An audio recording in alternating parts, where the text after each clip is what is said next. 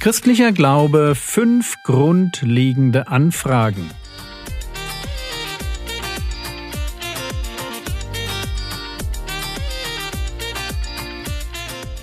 Theologie, die dich im Glauben wachsen lässt, nachfolge praktisch dein geistlicher Impuls für den Tag. Mein Name ist Jürgen Fischer und heute geht es um Fanatismus und Intoleranz.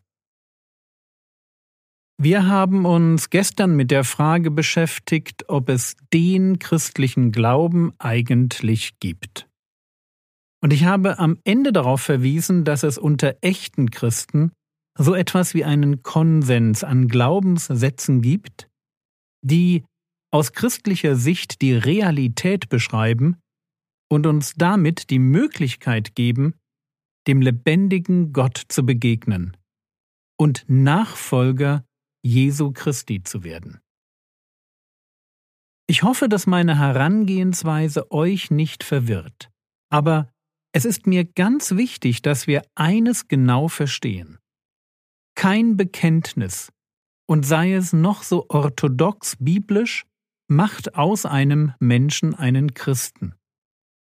Ich werde von meinen Sünden gerettet, und ich werde Christ, indem ich den Namen des Herrn anrufe. Paulus schreibt im Römerbrief Römer Kapitel 10 Vers 3 Denn jeder, der den Namen des Herrn anrufen wird, wird gerettet werden. Den Namen des Herrn anrufen. Und mit Name ist die Person gemeint. Den Namen des Herrn anrufen, das heißt so viel wie zu dem Herrn, also zu Jesus beten und ihn bitten, dass er mich rettet. Und dafür brauche ich eine gute biblische Theologie. Ich brauche sie, damit ich weiß, bei wem ich Vergebung finde und wem ich mit meinem ganzen Herzen vertrauen und wem ich folgen muss, um gerettet zu werden. Ich brauche gute Theologie, um zu wissen, was mich Nachfolge kostet und wie sie aussieht. Aber Theologie selber rettet mich nicht. Das tut allein mein Glaube an den Herrn Jesus. Ein ganz persönlicher Akt des Vertrauens, den mir kein Mensch abnehmen kann, weil dieser Glaubensschritt mein Lebensziel neu definiert. Christen sind Nachfolger Jesu Christi. Sie folgen keiner Kirche, keinem Bekenntnis und keinem Bibellehrer, sondern sie folgen ihrem Herrn Jesus. Und das ist wichtig, wenn wir einen ganz typischen Einwand gegen das Christentum betrachten, der etwa so geht. Religion, gerade die christliche, bringt Intoleranz und Fanatismus hervor. Ist das wahr? Und die Antwort muss lauten Ja, ja, das ist wahr. Aber nicht nur wahr für das Christentum, sondern für jede Religion, für jede Ideologie oder politische Bewegung, die für sich in Anspruch nimmt, die Wahrheit gefunden zu haben. Fanatismus und Intoleranz sind definitiv kein typisch christliches Problem. Nur, das ist natürlich keine Entschuldigung. Und wirklich entschuldigen möchte ich auch gar nichts, sondern erklären. Es gibt in der Kirchengeschichte einen Bruch. Und dieser Bruch hat damit zu tun, dass das Christentum Ende des vierten Jahrhunderts zur Staatsreligion wurde. Und während die Christen vorher gewaltlos missionierten, viele sogar für ihren Glauben den Märtyrertod starben, fängt dann etwas an, was so gar nicht mehr zu dem passen will, was vorher völlig normal war. Wo es anfänglich um die persönliche Beziehung zum Herrn Jesus ging, wird jetzt aus dem Christentum eine Religion.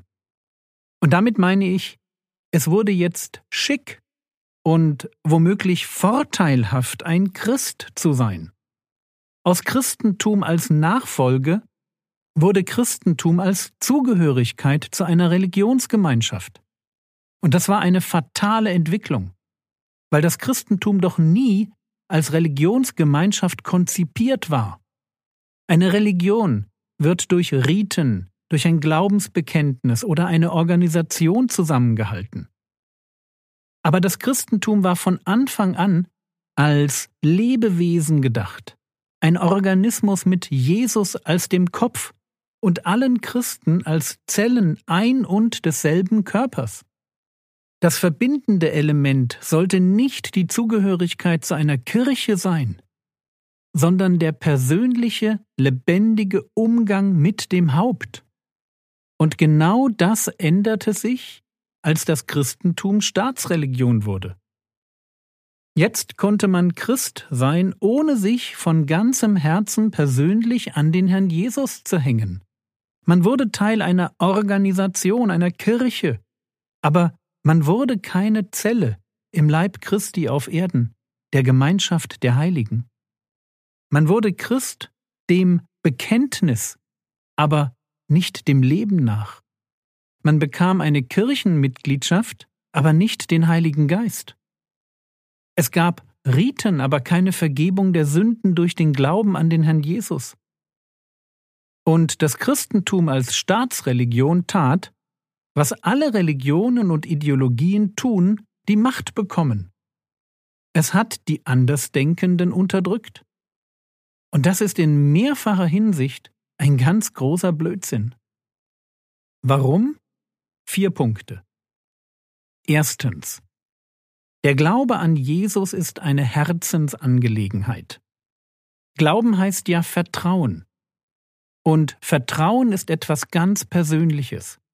Erst wenn man Christ durch ein Ritual wie die Taufe werden kann, gibt es so etwas wie Zwangsmissionierung. Aber wenn es darum geht, dass Menschen ihr Leben aus freien Stücken und von ganzem Herzen dem Herrn Jesus anvertrauen, dann muss jeder Zwang nicht nur grundfalsch, sondern von vornherein erfolglos sein. Ich kann vielleicht jemanden dazu zwingen, das zu tun, was ich sage. Ich kann ihn zwingen, sich taufen zu lassen. Aber ich kann niemanden dazu zwingen, dem Herrn Jesus zu vertrauen. Vertrauen, sprich Glaube, ist immer etwas super Persönliches. Zweitens. Christlicher Fanatismus müsste ein Fanatismus der Liebe sein. Fanatisch sein heißt ja von etwas ergriffen sein. Und immer dann, wenn ich von Jesus ergriffen bin, dann müsste ich doch genau das mit Leidenschaft tun, was er will.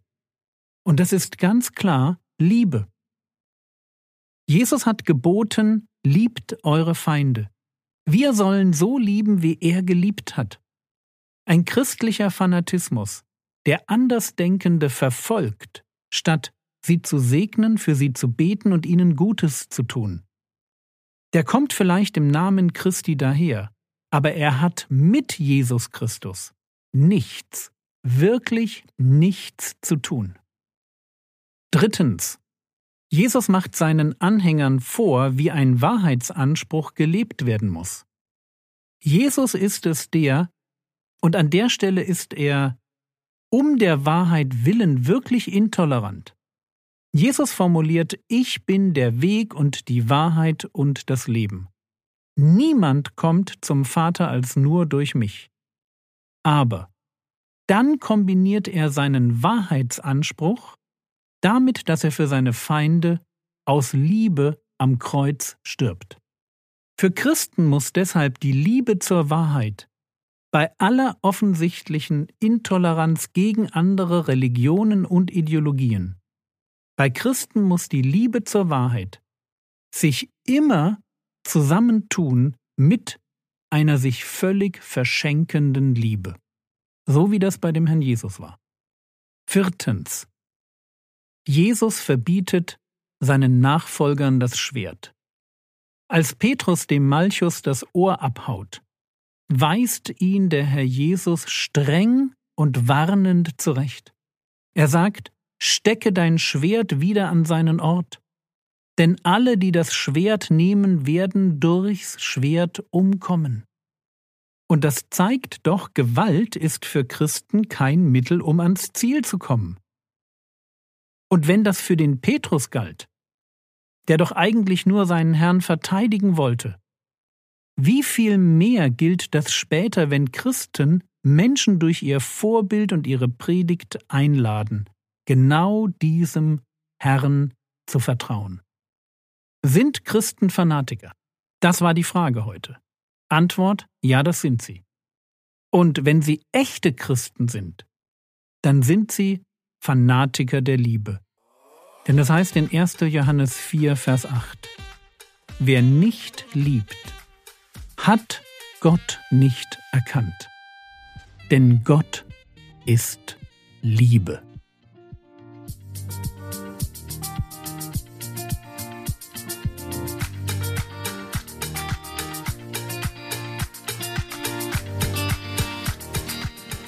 Was könntest du jetzt tun?